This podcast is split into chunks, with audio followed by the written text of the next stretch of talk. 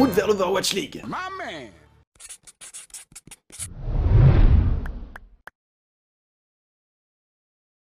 Pour cette sixième présentation, nous partons tout droit du côté de la Chine avec les Guangzhou Charge.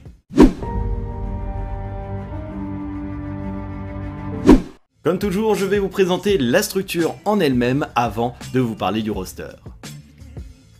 La franchise des Guangzhou Charge fait partie des 8 équipes ayant intégré l'Overwatch League à l'occasion de la deuxième saison.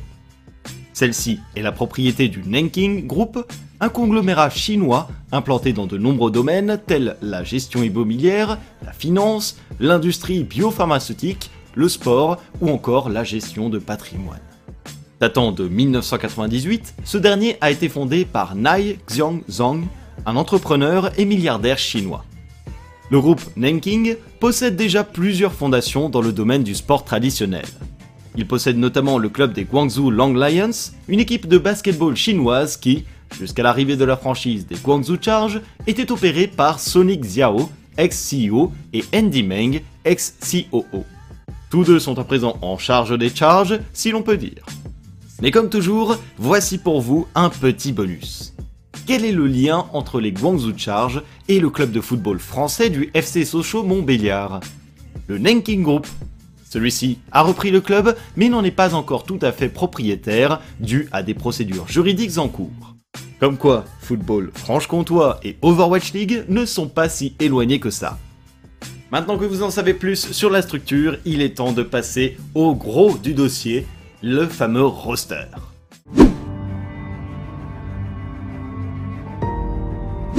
On commence comme toujours par les joueurs DPS. Nous avons vu des joueurs enchaînant les équipes au début de leur carrière. Nous en avons vu également faire le saut du ladder jusqu'en Overwatch League sans intermédiaire. Mais à présent, nous allons découvrir un joueur qui n'en aura connu que deux, le DPS chinois ou Yi Liang, dit Aileen.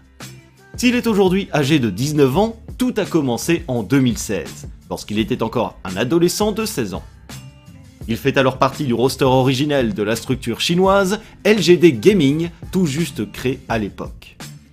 Il participe alors à un format compétitif bien connu en Asie, la série de tournois organisée par la société internet chinoise NetEase, la Nexus Cup. Mais en avril 2017, une autre instance va venir spécifiquement alimenter la scène compétitive chinoise et servir d'équivalent de l'Apex sud-coréen, les Overwatch Premier Series. LGD Gaming est bien entendu en lice et se qualifie sans trop de soucis à l'édition de printemps. Après une phase de poule maîtrisée avec aucune défaite, l'équipe semble favorite dans les playoffs, mais va tout de même s'incliner en grande finale. Cette montée en niveau va permettre à Aileen de se faire repérer notamment pour la sélection nationale chinoise à l'orée de la Coupe du Monde 2017. Le petit clin d'œil Cocorico, ici, vient du fait que si les deux équipes ne se sont pas rencontrées lors du qualifier à Shanghai, France et Chine s'affrontent dès le premier tour à la BlizzCon. Notre team Rogue FR s'impose sur le score de 3 à 1, mais c'est qu'elle vient d'affronter des talents prometteurs. Quant à Eileen, il repart bredouille en Chine, et l'année 2017 se termine sans véritable titre majeur il faut attendre l'arrivée du Path to Pro en 2018 pour relancer les festivités. Les Contenders Chine auront le temps de voir deux saisons avec un LGD Gaming mené par le jeune DPS Aileen, mais à chaque fois, la finition manque. Bien qu'accompagnés de Gutue et d'Only Wish, ils s'inclinent en finale par deux fois contre leur Nemesis, les Lucky Future Zenith. Après, est-ce qu'on peut vraiment blâmer Aileen lorsque l'on voit en face Diem, Erster, Michel, Marvel et IDK qui finiront tous en Overwatch League quelques temps après? Et justement, cette Overwatch League, elle recrute massivement vers la fin de cette année 2018. En prévision de la saison 2 et de ses 8 nouvelles franchises, le mercato est actif, et Aileen, tout comme son coéquipier Only Wish, sont appelés par l'une des équipes chinoises, les Guangzhou Charge. La suite, vous avez pu la constater en cette saison 2 avec un joueur DPS flexible et possédant un Doomfist dévastateur. Il était également présent lors de la Coupe du Monde de cette année en 2019 avec l'équipe nationale de Chine. S'ils ont fait deuxième en perdant en finale, les Chinois auront tout de même obtenu un succès, celui de la revanche face aux Français qu'ils ont vaincus en demi-finale.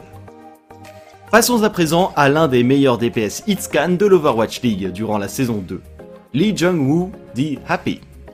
Si la formule de Bob Marley n'est pas loin, elle pourrait s'appliquer à ce jeune joueur des Guangzhou Charge. N'ayant pas réussi à trouver des traces de ce dernier dans son passif de carrière, nous pouvons toutefois mettre en lumière cette saison 2. La GOAT n'était pas nécessairement un site de jeu qui s'adaptait particulièrement aux talents composant les charges.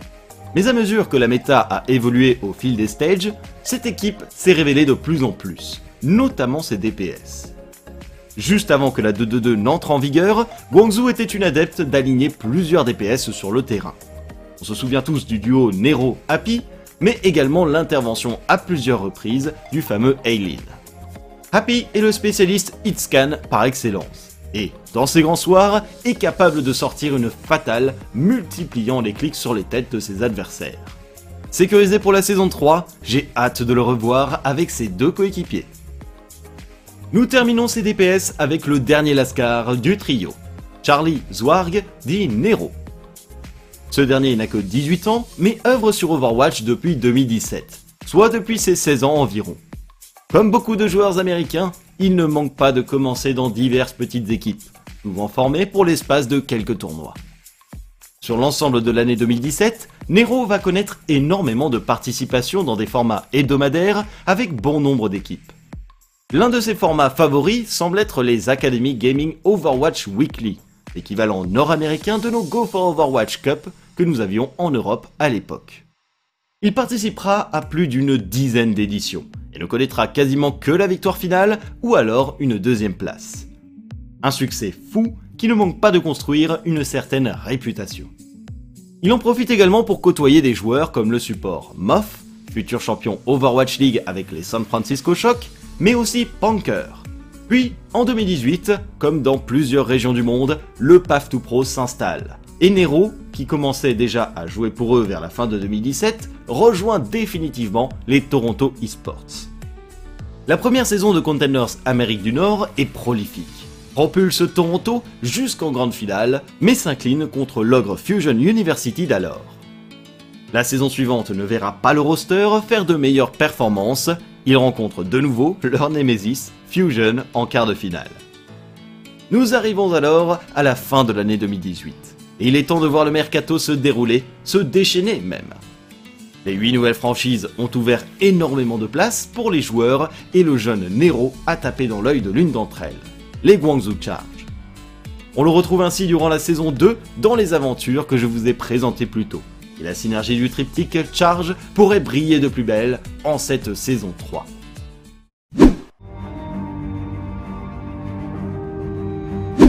Après ce fameux trio de DPS, il est temps de regarder du côté des tanks.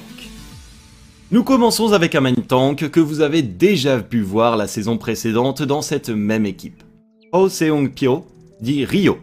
Pourtant âgé de seulement 19 ans, le joueur sud-coréen accumule de solides expériences depuis ses débuts.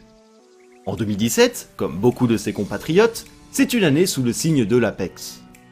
Si certains n'ont reconnu que l'un ou l'autre, Rio jouera à la fois dans la section des Challengers avec Africa Freaks Red avant d'être recruté par Meta Athena peu de temps après pour l'événement principal de la compétition. Malheureusement pour Rio, le résultat n'est pas satisfaisant collectivement.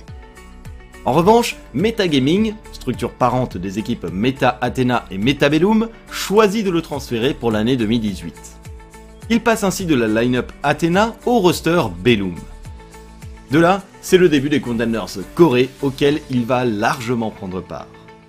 Comme tout prétendant, Rio passe par les Trials, la compétition qualificative du circuit. Il parvient à récupérer son billet avec une troisième place. C'est aussi l'occasion de se forger des amitiés avec ses nouveaux coéquipiers. Des noms que l'on retrouvera par la suite, Yeonu, Engod, Kara, mais cela viendra. L'année 2018 se poursuit et il est temps de connaître les contenders Corée pour notre main tank. Chose qu'il fait admirablement puisque durant deux saisons, l'équipe de Metabellum décroche deux demi-finales. Si le titre ou la finale n'est jamais au bout, les résultats sont plus que satisfaisants. L'on approche alors de 2019. Et forcément, l'annonce de 8 nouvelles franchises en Overwatch League est une excellente nouvelle pour de nombreux joueurs. Celle-ci ne manque pas d'arriver sur la table de Rio, il est recruté chez les Guangzhou Charge avec son coéquipier support Kara, et ses coachs G1N et Tydola. Il est alors dans l'élite, et la saison 2 va dévoiler tout ce que l'on attend d'elle. Du défi, un certain rythme, du challenge, chose que Rio a su maîtriser de bout en bout.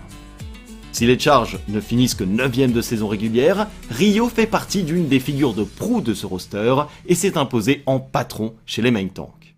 L'objectif de cette saison est clairement de faire mieux que la précédente, mais également de mettre en place ce nouveau duo qu'il composera avec Krong. Namki Keol, dit Krong, est un off-tank sud-coréen qui va, le 8 février prochain, faire ses premiers pas au sein de l'Overwatch League. Même s'il apparaît comme un rookie, ce dernier a connu bien des tournois et scènes compétitives dans sa carrière. Ses premiers pas connus ont lieu vers la deuxième moitié de 2017. Tente alors d'entrer dans la grande Apex au travers de sa compétition qualificative, les Challengers. Il fait partie des Roxorcas, équipe sud-coréenne qui comprend de futures pépites comme le support Aid, le DPS Striker et même le fameux 9K à présent dans le coaching staff chez Paris Eternal. L'équipe finit quatrième du tournoi et permet ainsi à Krong de connaître une saison d'Apex, la grande élite sud-coréenne pour son barou d'honneur. Toutefois, la phase de groupe se passe mal, et il voit son équipe éliminée sans remporter une seule victoire en trois matchs. Sur cette expérience difficile, Krong choisit de changer de perspective. Il est recruté par la structure japonaise Detonator, qui ouvre alors une nouvelle phase de recrutement en vue de l'année 2018. Comme vous l'aurez compris, cette année marque l'arrivée du Path to Pro. Et ce n'est pas la première fois que cette structure tente l'aventure de l'Open Division. Début 2018, Krong est ainsi embarqué avec la line-up Detonator Korea, équipe entièrement composée de joueurs sud-coréens. Il prend part à l'Open Division, mais pas celui de la région Corée, celui de la région Pacifique.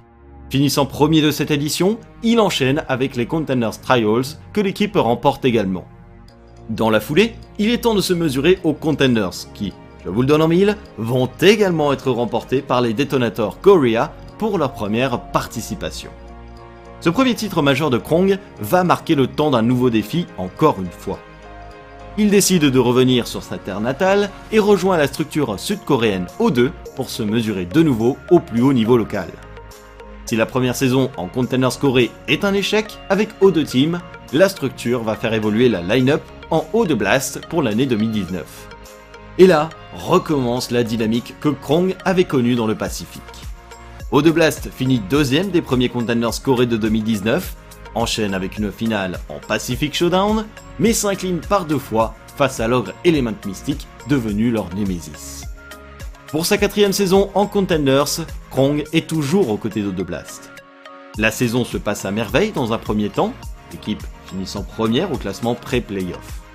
Toutefois, elle finit par s'incliner contre Runaway, puis Genji Esports, les Cadors s'étant réveillés à l'approche de la fin. À présent recruté chez les Charges, Krong va connaître une nouvelle scène compétitive, celle de l'élite de l'e-sport d'Overwatch, l'Overwatch League saison 3.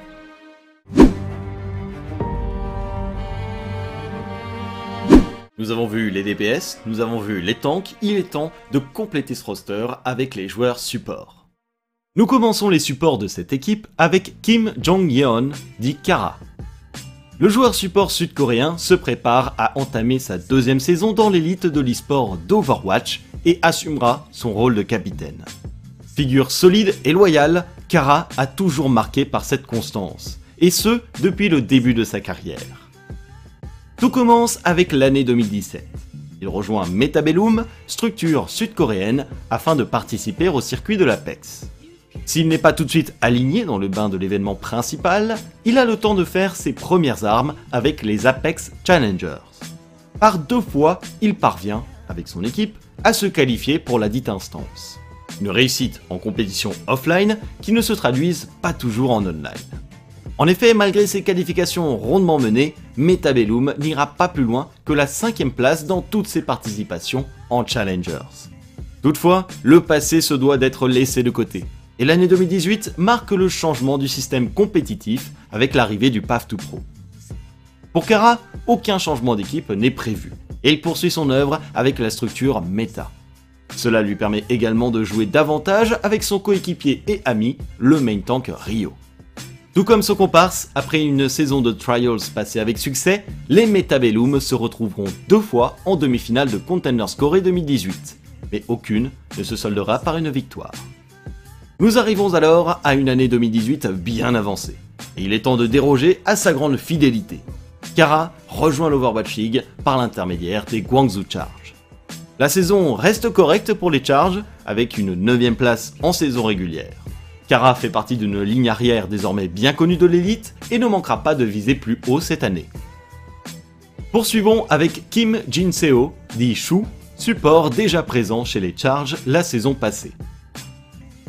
Ce jeune joueur de 19 ans maintenant a connu un parcours fait d'un plus grand nombre d'équipes, mais surtout lui a permis de découvrir différentes scènes sur Overwatch. Tout commence en Corée du Sud, en fin d'année 2017, lorsqu'on le retrouve au sein de l'équipe Flash Lux. Très tôt, il prend part à l'Apex, pour l'ultime saison de son histoire, la saison 4. Malheureusement pour lui, cette première expérience se révèle sévère. Flash Lux ne parvient pas à sortir des phases de groupe et ne glane aucune victoire dans ces trois matchs. Pour rebondir, notre cher Shu s'en va vers d'autres cieux, ou plutôt d'autres équipes, avec la structure sud-coréenne Metagaming. S'il n'est pas dans le même roster, c'est l'occasion de croiser la route de Ryo et de Kara, ses futurs coéquipiers, mais il doit avant tout avancer avec son propre collectif, Meta Athena. Ceci est chose faite, avec le passage vers l'année 2018, où celle-ci arrive quatrième des Contenders Trials Corée. De quoi obtenir le sésame vers le circuit principal. Mais les Contenders Corée, notre bon chou n'aura pas le temps de les connaître. A contrario, il va même aller découvrir ceux de la région Amérique du Nord. Il est recruté par Toronto Esports pour deux saisons de Contenders et rencontre un franc succès dès sa première expérience. Au terme des playoffs, Toronto échoue en finale à vaincre la montagne qu'est alors Fusion University. Un phénomène plutôt commun à cette époque. C'est aussi l'occasion de découvrir ses nouveaux coéquipiers, dont un en particulier, Nero, son futur DPS. Mais ça, il ne le sait pas encore, et se concentre avant tout sur une deuxième saison de Contenders en Amérique du Nord qui va encore une fois tourner court contre Fusion University, cette fois-ci en quart. Après cette expérience, nous arrivons à l'orée de la saison 2 de l'Overwatch League, et vous connaissez la suite, direction Guangzhou Charge. Et cela vaut aussi pour son collègue Nero. Il est temps de s'attaquer aux recrues pour cette nouvelle saison, en débutant avec Ki Aomiao, dit Waya. Le support sud-coréen arrive en provenance directe de l'équipe académique des Guangzhou Charge, la T1W GZA. Avant cela, Waya évoluait depuis début 2018 dans une équipe en particulier, T1W Esports Club, qui deviendra The One Winner au fil du temps. C'est avec elle qu'il compose un palmarès prometteur sur la scène chinoise d'Overwatch. À cette époque, celle-ci tourne autour de trois séries de compétitions. Le traditionnel Path to Pro, les différentes instances organisées par l'opérateur internet chinois NetEase et les LAN Story Cup, tournoi réalisé par la plateforme de diffusion Zanki TV. L'année 2018 de Waya se résume à ces compétitions, dans lesquelles son équipe ne manquera pas d'avoir du succès. Deux saisons de Contenders Chine se soldent par une aventure jusqu'en demi-finale. Deux Land Story Cup remportés et un podium lors d'une troisième, puis la consécration. Au tout début de l'année 2019, les Contenders Chine terminent leur troisième saison. Et The One Winner en est le grand champion. L'âge d'or s'achève de la meilleure des manières, car la suite de l'année ne sera pas aussi fameux. Malgré deux autres participations aux containers chinois, Waya et ses coéquipiers ne parviendront pas à répéter l'exploit. Toutefois, ils n'ont pas à s'inquiéter, car la franchise Overwatch League des Guangzhou Charge cherche à mettre en place son équipe académique et intègre The One Winner dans ses rangs sous le nom T1W GZA. Quelques résultats dans des tournois de l'opérateur NetEase, mais surtout un quart de finale perdu en Containers Chine, Waya n'aura pas le temps d'écrire un nouvel âge d'or avec ses coéquipiers. Il est à présent recruté par Guangzhou Charge pour aller rédiger une autre histoire, celle de la franchise chinoise en Overwatch League saison 3. On termine ces supports avec un joueur que vous connaissez probablement, Alberto Gonzalez, dit Neptuno. Si ce dernier a joué sous les couleurs des Philadelphia Fusion ces deux dernières années d'Overwatch League, il aura parcouru pas mal de chemin depuis ses débuts. Aujourd'hui âgé de 27 ans, il en avait 24 lors de ses premiers contacts avec Overwatch. En 2016, on le retrouve dans de nombreuses équipes, qu'elles soient affiliées avec des structures ou simplement éphémères. Tout comme ses comparses européens de l'époque, il s'essaie notamment au Go for Overwatch Europe, le format régional central de cette époque. Mais le fait marquant de cette première année, c'est sa nomination dans l'équipe nationale espagnole à l'occasion de la Coupe du Monde. L'Espagne se hisse jusqu'en quart de finale où elle est défaite par la Finlande. Et la présence de Neptuno n'est pas anodine. À mesure qu'il avance dans ses expériences, il fait partie des plus importants représentants espagnols sur le jeu. Sa carrière se stabilise davantage en 2017, où il est accueilli au sein de la structure de même nationalité, Movistar Riders. Soutenu par l'opérateur Movistar, Neptuno continue de prendre part aux compétitions hebdomadaires autres événements uniques, mais l'on sent que les performances sont de plus en plus au rendez-vous. Aux côtés de joueurs prometteurs comme le français Kolsti, le belge Logix ou le suédois Siwush, il arpente les différentes compétitions jusqu'à la fin de l'année 2017 et les prémices des Contenders. Son équipe prend part à la phase de qualification qui les emmène ensuite au tournoi déterminant, les Contenders saison 0. C'est ici que le nom de Movistar Riders va commencer à être particulièrement reconnu sur la scène européenne. Arrivant 7-8ème, le roster est qualifié pour la future saison 1 des Contenders Europe, une belle performance. La suite est une fin d'année chargée et plein de bonnes nouvelles. Il est de retour avec l'équipe nationale d'Espagne pour la Coupe du Monde, il arrive jusqu'en demi-finale des Contenders Europe saison 1 avec Cloud9 EU, mais surtout, il reçoit la nouvelle déterminante. La saison inaugurale de l'Overwatch League se profile et Fusion le recrute. S'ensuit une première année folle qui lui permet d'aller tout droit sur la scène du Barclays Center, mais surtout, c'est une saison qui révèle son caractère. Acharné à la tâche, déterminé et régulier. Il joue près de 207 cartes en une seule saison. Neptuno est un compétiteur de longue date qui a un passif sur d'autres jeux tels League of Legends et Counter-Strike Global Offensive. Mais s'il y a bien une chose que l'on sait à propos d'un joueur que l'on dit compétitif, c'est qu'il ne peut pas se satisfaire de sa dernière saison chez Fusion, où l'équipe a connu des difficultés. Wait and see en saison 3 avec les Charges.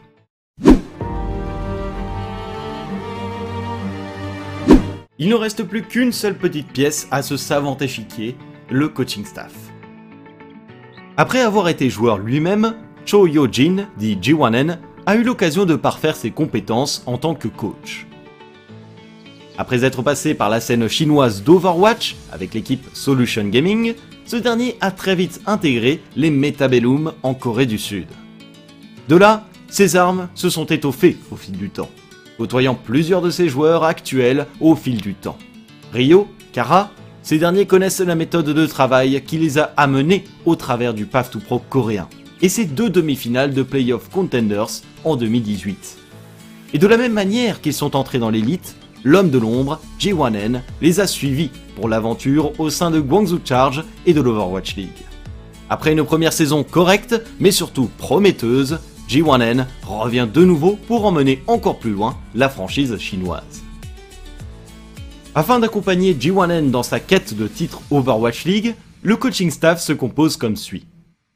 Taidola, ancien joueur DPS sud-coréen des Africa des Rock Circus où il a connu Krong, mais aussi de MVP Space. Il accompagne G1N depuis Metabellum et rempile pour le rôle d'assistant coach. Sung Woo, ancien coach sud-coréen des Detonator Korea, qui l'aura amené sur le toit du Pacifique, et des méta Athena dans leur pérégrination en Containers Corée. Il rempile également pour une nouvelle saison en tant qu'assistant coach. Cuddles, ancien coach britannique de Counter Logic Gaming, d'Immortals et même des Los Angeles Valiant en début de saison inaugurale. Il était également le head coach de l'équipe académique des Guangzhou Charge en Containers Chine avant de s'engager cette saison au rôle d'analyste compétitif. Cassis, ancien joueur taïwanais et coach sur la scène pacifique d'Overwatch.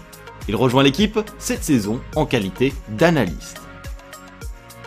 Information de dernière minute, Creed a été annoncé dans le coaching staff des Guangzhou Charge. Ce dernier assurera un rôle d'assistant coach qu'il a déjà expérimenté par le passé au sein des Shanghai Dragons. Il les a notamment menés vers le sacre des playoffs de Stage 3 lors de la saison 2, et fut également assistant coach de l'équipe nationale de Chine lors de la Coupe du Monde 2019, où celle-ci est arrivée deuxième. Nous arrivons à la fin de cette présentation complète de la franchise des Guangzhou Charge à l'orée de cette saison 3 d'Overwatch League. J'espère vraiment que vous avez trouvé toutes les informations que vous recherchiez. Cette équipe des Guangzhou Charge, je dois dire, est assez intéressante parce qu'elle capitalise beaucoup sur les éléments qui ont fait son succès en saison 2 et intègre quand même quelques nouveautés. Si le départ de Fraggy et de Bichou font du bien, dans le sens où avoir un roster trop important et des joueurs qui ne jouent pas forcément n'est pas le plus intéressant, il faudra voir tout de même la synergie qui se développe au niveau de ces tanks, entre Rio et Kron. Même si je pense qu'il n'y aura pas véritablement de problème. On réside ensuite sur un trio de DPS fort, un duo de support qui a vécu beaucoup de choses ensemble, mais c'est surtout au niveau de Neptuno et Waya que j'ai quand même un petit regard. Dans le sens où je me demande comment ils vont être intégrés et quelle va être la rotation qui va en ressortir. Si cette équipe des Charges avait tout de même quelques difficultés sur des compositions 3 tanks 3 supports, elle a montré beaucoup de potentiel sur les compositions 3-3 avec notamment les 3 DPS et également la 2-2-2. A voir si cet élément va être davantage exploité à l'orée de la saison 3 qui ne verra pas de sitôt disparaître de nouveau les DPS, notamment avec cette roll lock 2-2-2. En tous les cas, n'hésitez pas à me dire ce que vous pensez de cette franchise des Guangzhou Charge à l'orée de cette nouvelle saison. Et moi, je vous dis à très vite pour une nouvelle présentation. Salut tout le monde